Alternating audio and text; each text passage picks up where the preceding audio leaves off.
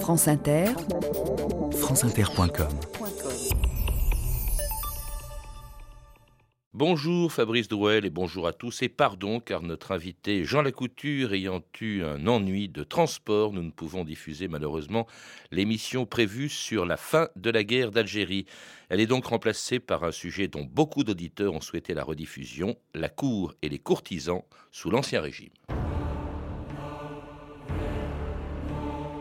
Je définis la cour, un pays où les gens, tristes, gais, prêts à tout, à tout indifférent, sont ce qu'il plaît au prince, peuple caméléon, peuple singe du maître. La Fontaine.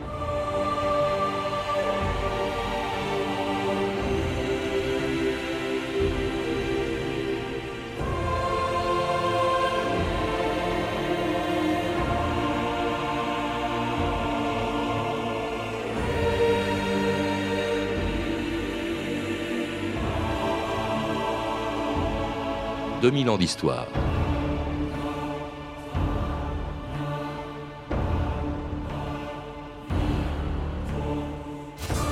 Parce qu'elle a incarné tous les privilèges de l'Ancien Régime, la Cour a été la plus impopulaire de ses institutions, même pour les privilégiés qui en faisaient partie, car à côté des avantages et des faveurs qu'elle procurait à tous ceux qui avaient la chance d'y être admis, il y avait l'obligation d'y respecter une étiquette contraignante et d'y vivre en permanence sous les yeux du roi, qui avait fait de sa famille, des princes de sang, de ses ministres et de la noblesse française, les domestiques de sa vie quotidienne et les figurants d'une mise en scène de l'absolutisme royal.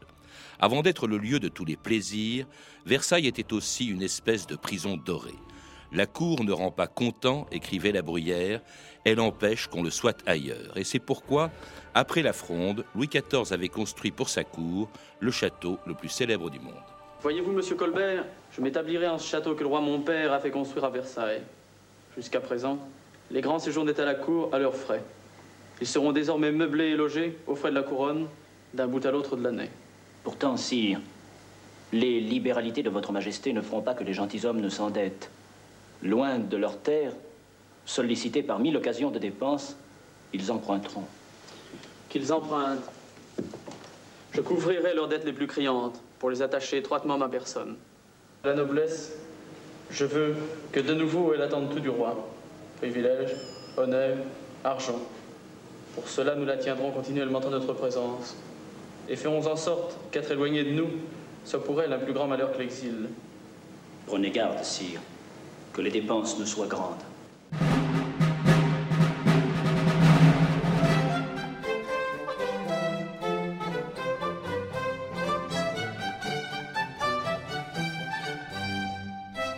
Frédéric Leferme Falguière, bonjour. Bonjour. Vous êtes docteur E en histoire et auteur E d'une thèse dont la première partie vient d'être publiée aux presses universitaires de France, Les courtisans, une société de spectacle sous l'Ancien Régime. Alors une société dont on ne connaît généralement que l'aspect le plus superficiel, les jeux, les intrigues, les grandes fêtes de Versailles. Mais derrière tout cela, vous le rappelez, il y avait une volonté politique, on l'a un peu entendu dans cet extrait de film, domestiquer la noblesse, l'éloigner de ses terres. C'était ça, au fond, la grande finalité de la cour. On a cette, effectivement cette, cette finalité de domestication de la noblesse dans le contexte de l'après-fronde, où il s'agit de centraliser le pouvoir royal, euh, d'affaiblir le pouvoir de la haute noblesse notamment, et des cousins du roi, notamment de Condé qui devient grand maître de France. Parce qu'on les avait vus contre le Louis XIV, le jeune Louis XIV à l'époque de la fronde. Tout à fait.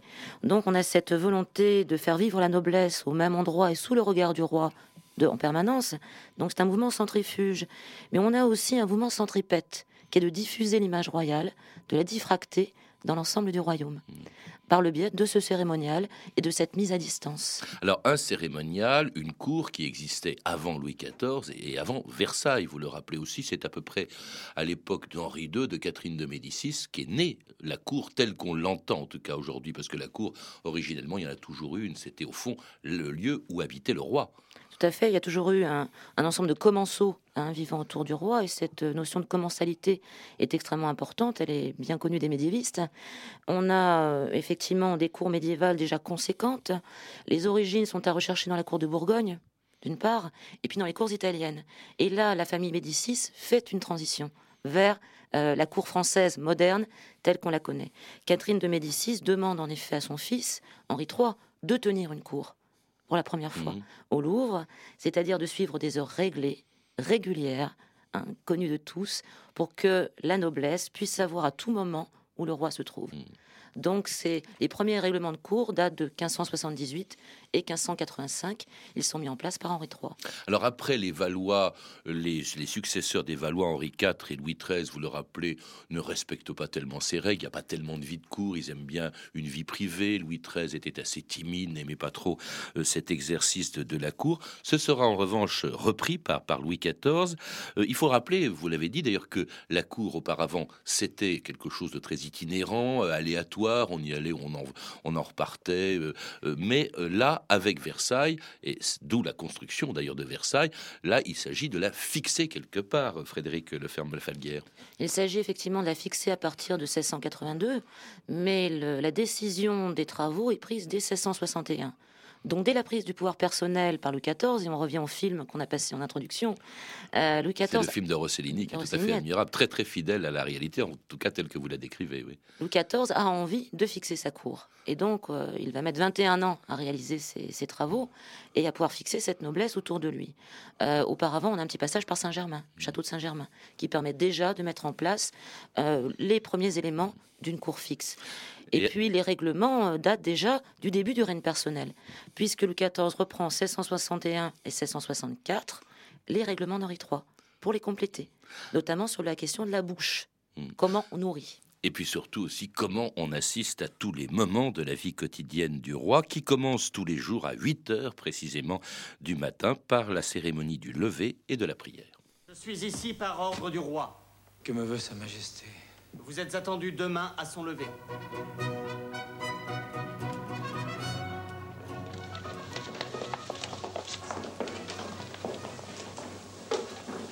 In nomine Patris et Filii et Spiritus Sancti.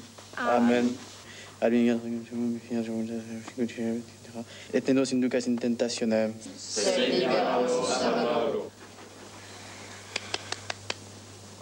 Que se passe-t-il? La reine appelle? Non, non.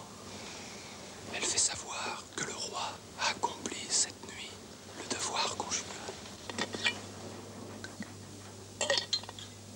Alors, l'esprit de vin. L'esprit de vin. Bonjour, mon frère. Bonjour, sire.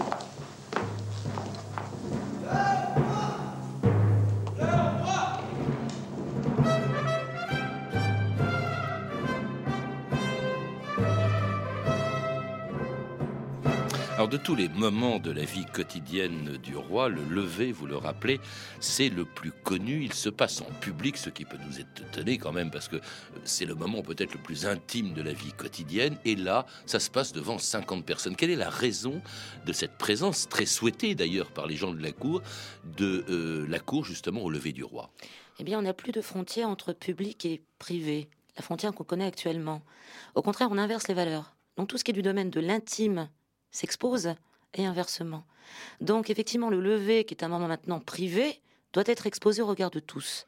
Le roi se donne à tous, se Mais donne à voir. Cela dans le moindre détail, puisque tout le monde assiste quand même, par exemple, à- au moment où il s'assied sur la chaise percée qu'on appelle la chaise d'affaires. Oui, tout à fait. Alors, on a six entrées sous, sous Louis XIV. On a les entrées familières ou par les arrières, puis on a euh, les grandes entrées, puis les entrées d'affaires. Secondes entrées ou entrées d'affaires, où on a le rare privilège de voir son le roi sur sa chaise d'affaires ou chaise percée. Donc, euh, effectivement, tout ce qui est du registre de la pudeur s'efface complètement devant cette volonté de représentation. Alors, il y avait euh, plusieurs personnes, je crois jusqu'à une cinquantaine, euh, qui rentrent, vous l'avez dit, par des, par des endroits différents. Euh, il y avait toute une hiérarchie à la cour. Euh, il y avait d'abord au sommet, présent tous les matins, ce qui devait être astreignant, d'ailleurs, vous le rappelez, euh, il y avait d'abord la famille. La famille, euh, mais la famille au sens étroit du terme. Les princes du sang n'ont jamais été admis, sauf qu'à très- quelques très rares occasions. C'est les collatéraux Au hein, qui sont de, Donc, de- de euh, les cousins. royale. oui. Voilà, les cousins n'ont jamais été admis euh, aux grandes entrées. Mm. Hein, Condé, même en tant que grand maître de France, n'a jamais eu les grandes entrées. En revanche, les fils euh, légitimes et Louis XIV, oui. Qu'est-ce qui fait que l'on était ou non admis euh, à la cour, Frédéric de Ferme-Falguière? Alors, les, critères sont extrêmement variables. à partir de 1739, pardon, euh, les choses sont claires. Les honneurs de la cour sont mis en place par Louis XV. Il faut prouver 200 ans de noblesse pour pouvoir être admis à la cour, mmh. c'est-à-dire pour les dames être présentées à la reine, ou pour les hommes pouvoir accompagner le roi dans les carrosses pour la chasse. Mais sous Louis XIV Sous Louis XIV, la hiérarchie des titres et la présentation valent euh, finalement titre. Hein. et puis après, on a une pratique qui se met en place. Il faut avoir ses réseaux, ses clientèles pour pouvoir faire partie de la cour. Et la meilleure définition qu'on puisse donner du courtisan, c'est le fait d'avoir un logement. À Versailles À Versailles même. C'était quoi? C'était réservé à la noblesse uniquement? Réservé à la noblesse et aussi au personnel domestique. D'où la difficulté de tracer des frontières entre ce qui est du domaine de la hiérarchie des titres et puis du service domestique. Mmh. Alors, après le, lever proprement dit, euh, une toilette aussi assez sommaire, on a l'impression que Louis XIV n'attache pas une grande importance à la propreté. Il ne se faisait raser, dites-vous, que une fois tous les deux jours. Il ne se lavait que les mains avec de l'eau vinaigrée. Alors là, il y avait quelque chose qu'il ne manquait jamais, même s'il avait plusieurs favorites, etc. C'était la messe. À la messe a lieu tous les jours, elle est quotidienne et l'assistance est obligatoire. Sur la question de l'hygiène, je vais peut-être vous contrer un tout petit peu. Effectivement, on n'a pas le même sens de l'hygiène sous Louis XIV qu'à notre époque contemporaine. Euh, ce qui compte, c'est de frotter le corps. Donc on le frotte avec un linge sec et ça sert de toilette. Donc on a peu d'usage de l'eau, mais on a un usage du linge qui est tout à fait différent. Pour revenir à la question de la messe, on a effectivement une messe quotidienne à laquelle se doivent assister tous les courtisans. Le roi lui-même ne, ne communiant que cinq fois par an. Alors après quoi on traitait des affaires de l'État, en fait le roi travaillait proprement parler le matin hein, avec son, son conseil, puis il y avait le dîner. Il faut préciser que le dîner, c'est notre actuel déjeuner, euh, et puis euh, le dîner, le dîner tel qu'on le pratique aujourd'hui, s'appelait le, le souper. Alors lui aussi, ça se faisait le soir, donc en public, hein, devant des courtisans qui étaient debout, hein, assistantes au, dîner, enfin pardon, au souper du roi. Alors on a le dîner qui se déroule après la mort de Marie-Thérèse euh, en 1683 au, petit, au petit couvert. Le roi est seul et seul son frère peut s'asseoir en sa présence. Et là on a une division entre les sexes très marquée. C'est-à-dire que les femmes tiennent leur cours de leur côté, la dauphine ou les princesses de la famille royale, et Louis XIV dîne seul. C'est la raison pour laquelle il dîne seul tous les courtisans masculins sont debout. Le soir, c'est tout à fait différent. Toute la famille royale est réunie. Et là, c'est un souper au grand couvert auquel assistent tous les princes et les princesses de la famille royale. Le roi a commencé son quatorzième couvert. Formez le cortège. Les viandes du roi. La serviette, mon frère, je vous prie. La musique, je vous prie, mon frère. La musique du roi. J'ai soif. À boire pour le roi. Monsieur de Lorraine, je serai heureux de vous voir demain à la chasse en forêt de Marny. Vous aimez la chasse? Oui, cela facilite les tête-à-tête. Le roi en est passionné. Ah, c'est attaqué. Les chiens crient.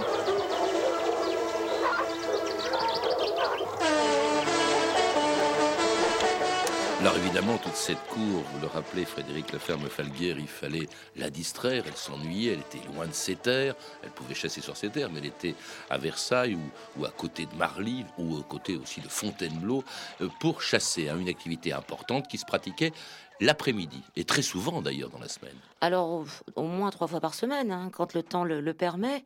Euh, l'activité synergétique est la principale activité de loisir à Versailles. Alors, elle rassemble les hommes et les femmes, il faut le préciser, hein, tout dépend des, chasses. Elle se pratique sous, sous trois formes. On a la chasse à cours, la plus traditionnelle et la plus connue. On a ensuite la fauconnerie, la chasse au vol, qui se perd un petit peu, il faut le dire, à partir de la fin du règne de Louis XIV et surtout sous Louis XV et sous Louis XVI, qui supprimera la fauconnerie, et puis le tir. Louis XIV aime beaucoup le tir, mais il le pratique seul. Personne d'autre que lui n'a le droit de tenir un fusil en sa présence. Alors là encore, c'est un honneur que d'être invité euh, à participer à la chasse du roi. Oui, c'est même la définition même des honneurs de la cour pour les hommes, être admis à participer aux chasses du roi.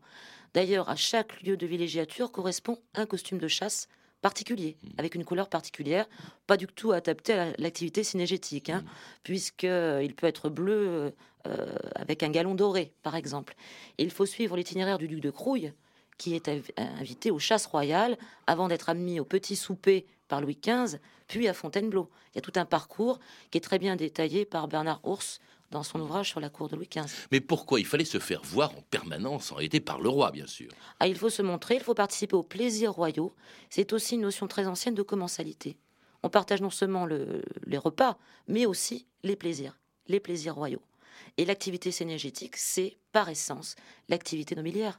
Puis c'est le moyen aussi d'obtenir des charges, des faveurs. C'est pour ça qu'il faut se faire voir, qu'il faut avoir l'occasion de parler au roi, que ce soit au lever, que ce soit à la chasse. Ah, c'est le moment, effectivement, d'entrer dans son intimité, peut-être plus qu'au lever.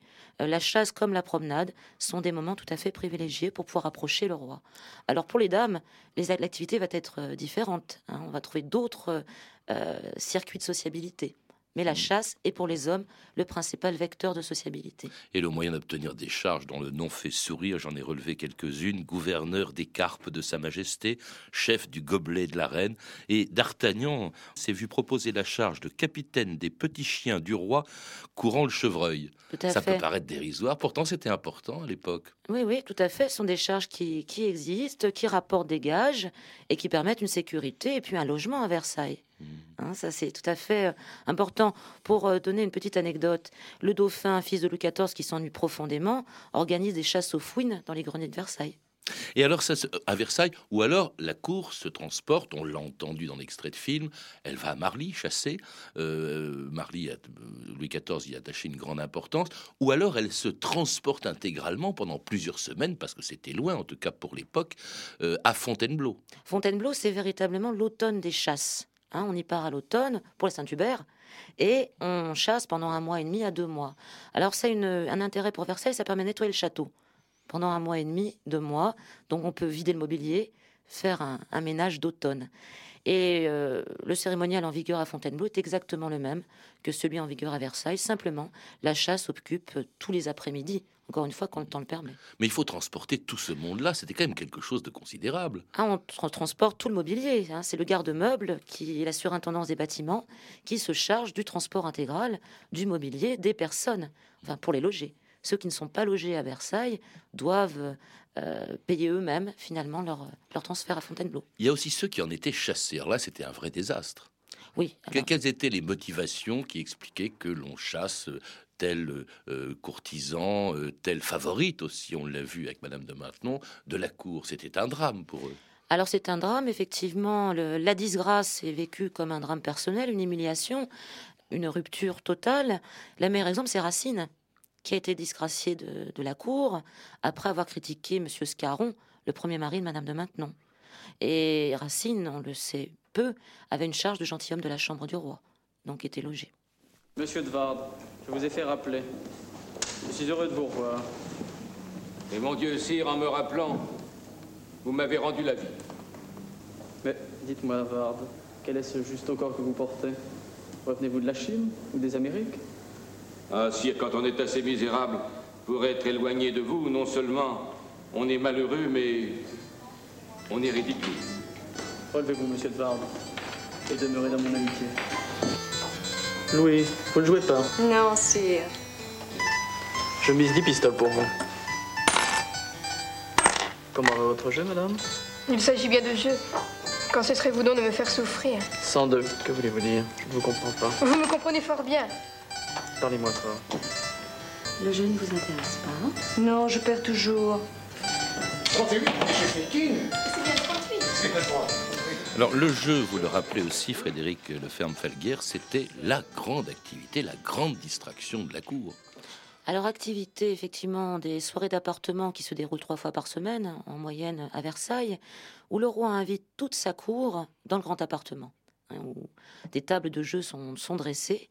C'est aussi une activité d'après-midi pour les dames.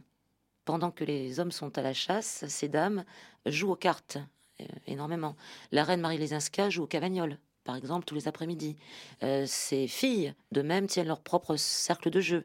C'est le cas aussi de la dauphine, euh, de la duchesse de Bourgogne, qui tient son, cercle de jeu euh, de manière très active. La place des femmes à la cour, est-ce que c'était, pardonnez-moi l'expression, mais purement décoratif, comme on l'a dit parfois? Non, pas du tout. C'est un. Déjà, ce sont des membres permanents, pourrait-on dire, de la cour, puisque chaque princesse de la famille royale dispose d'une suite qui va de 8 à 12 dames Donc c'est un personnel conséquent qui reste à demeure en permanence. Et on parle même dans l'aile du midi d'aile des dames, où celles-ci sont logées en permanence. D'autre part, comme le soulignait Norbert Elias, c'est aussi un processus de civilisation des mœurs.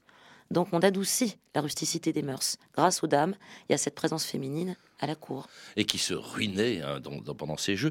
Le grand reproche qu'on a fait à, la cour, bien sûr, c'est euh, son coût.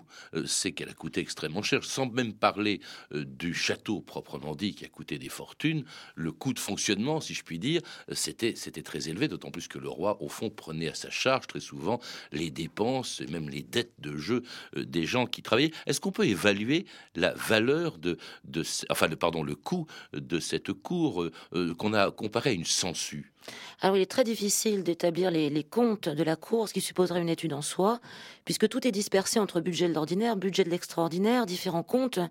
On peut le faire par cérémonie, mais c'est une étude en soi. On évalue entre 5 et 15% du, budget. Mais c'est loin derrière le budget de, la guerre. Hmm. Alors ça évidemment c'était considérable et surtout euh, lorsqu'il s'agissait d'organiser autre distraction, mais celle-ci euh, était moins fréquente que la chasse ou que le jeu, euh, c'était les grandes fêtes organisées par Louis XIV à Versailles avant même l'achèvement des travaux. La musique incarne l'harmonie universelle et à ce titre, elle a un rôle politique à jouer dans l'ordre que je veux instaurer. Elle me sert, elle sert l'État. Ici, nous construirons un canal large comme une mer. J'y ferai voguer mes galères. Là, nous construirons un labyrinthe où me perdre avec qui rêve de me retrouver. À côté, le théâtre de verdure pour les pièces de Monsieur Molière. Il me fera des fêtes sans rival. Nous allons faire danser ce marais, danser tout ce royaume. Nous donnerons des balles comme personne n'a jamais osé en rêver. Des illuminations à faire pâlir les étoiles, nous chanterons la vie, l'amour.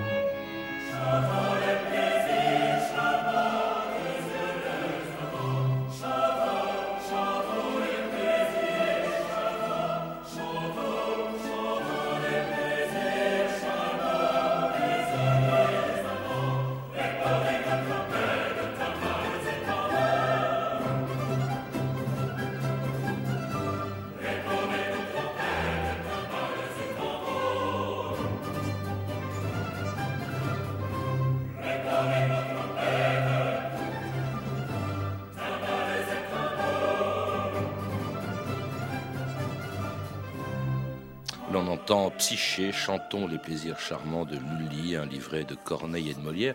Ça, c'est l'aspect positif de la cour. Euh, elle a coûté cher, mais elle a été un des plus extraordinaires rassemblements de talents artistiques, littéraires qu'on ait jamais vu. Tout à fait. Hein, Psyché, la première tragédie ballet composée euh, pour la cour. Premier opéra, on Premier opéra, ancêtre de l'opéra. Nous, on a trois types de, de divertissements obligatoires à la cour. La comédie italienne, la comédie italienne est importée par Catherine de Médicis à la cour. La comédie française, proprement dite, à partir des années 1680, et Molière, bien entendu, compose hein, pour la cour, d'abord en partenariat avec Lully, puis après la brouille, de manière séparée. Hein, c'est la mort aussi du genre comédie-ballet. On passe avec le bourgeois gentilhomme à la comédie euh, autonome, entre guillemets. Alors sans parler de tous les sculpteurs, les peintres qui ont été mobilisés pour Versailles, tous les corps de métier aussi que faisait euh, travailler euh, Versailles, qu'est devenue la cour après la mort de, Louis XIV en 1715 Bon, on sait que le régent a déménagé tout, tout ça, et tout ça est revenu à Paris. Il faut dire, vous le rappelez aussi, que la plupart des courtisans en avaient un peu marre de ces contraintes, au fond, qu'imposait la cour. En revanche, sous Louis XV, elle reprend, elle reprend de plus belle. C'est même l'époque où elle a été la plus importante numériquement parlant. Tout à fait, numériquement, la, cour est la plus importante. Louis XV se réinstalle à Versailles en 1723. Euh, les cours féminines vont prendre beaucoup d'ampleur sous Louis XV. Versailles est véritablement un château plein. Hein. c'est le moment où on a le plus euh, de logés à Versailles. Euh, cependant, Louis XV abandonne les tables royales en 1724. donc on a déjà une perte de cette notion de commensalité sous Louis XV. Il développe par ailleurs les petits soupers à partir des années 1735-1737, et donc le roi se met en retrait par rapport à cette exposition qu'on avait sous, Louis XIV. Et puis la mort, hein, véritablement, de, la cour, euh, c'est la réforme voulue par Louis XVI, euh, est effectué par Necker dans les C'est Louis 1700. XVI qui met un terme à la cour. Moi, je crois que c'était la Révolution française. Non, on a déjà une grande réforme de la Cour qui est entamée dans les années 1780. On veut supprimer les, toutes les charges inutiles et surtout ne plus nourrir les officiers. Alors ça va coûter très cher au roi, parce qu'il va falloir acheter les charges au prix fort, elles ont beaucoup augmenté. Euh, les officiers devront toucher des suppléments de gages pour leur nourriture, et puis enfin, ils n'avanceront plus les fonds au nom du roi, qui sera obligé de payer comptant. Donc cette réforme, qui était peut-être nécessaire, aurait pu être amortie en 15 ou 20 ans. Elle a quand même inspiré énormément de monarques étrangers. La cour, surtout sous Louis XIV et, Versailles, était une espèce de modèle. Je pense à la Prusse, par exemple. Ah, c'est un modèle européen, copié en Europe centrale, vous avez tout à fait raison, Euh, que ce soit en Prusse, que ce soit en Russie, que ce soit à Vienne. hein, L'inspiration vient de France. C'est un petit peu différent en Grande-Bretagne, où il y a un modèle tout à fait autonome qui se développe. Mais la cour de France et Versailles sont restés des modèles pour tout le 19e siècle. Alors, on n'en entend plus parler, on s'en doute bien sûr, au moment de la Révolution française. Cela dit, on voit réapparaître une cour, d'abord sous l'Empire, hein, euh, euh, avec euh, de nouveaux courtisans, de nouveaux titres, les anciens aussi d'ailleurs que qu'essaye de faire venir Napoléon. Euh, on va la voir réapparaître à plus forte raison euh, sous la Restauration, beaucoup moins impressionnante qu'à l'époque de Louis XIV. Oui, parce qu'on n'en a plus les moyens, tout simplement, parce que euh, tout cet univers a été complètement disloqué déjà sous Louis XVI. hein, Pas seulement par la Révolution, hein, les cadres sont perdus.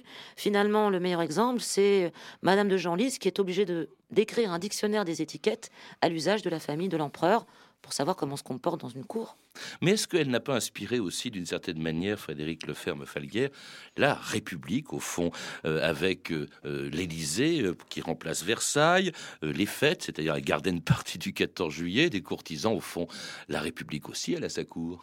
La République aime les fastes, hein, particulièrement la République, la cinquième, Ré- la cinquième République, et une certaine diffusion de son image.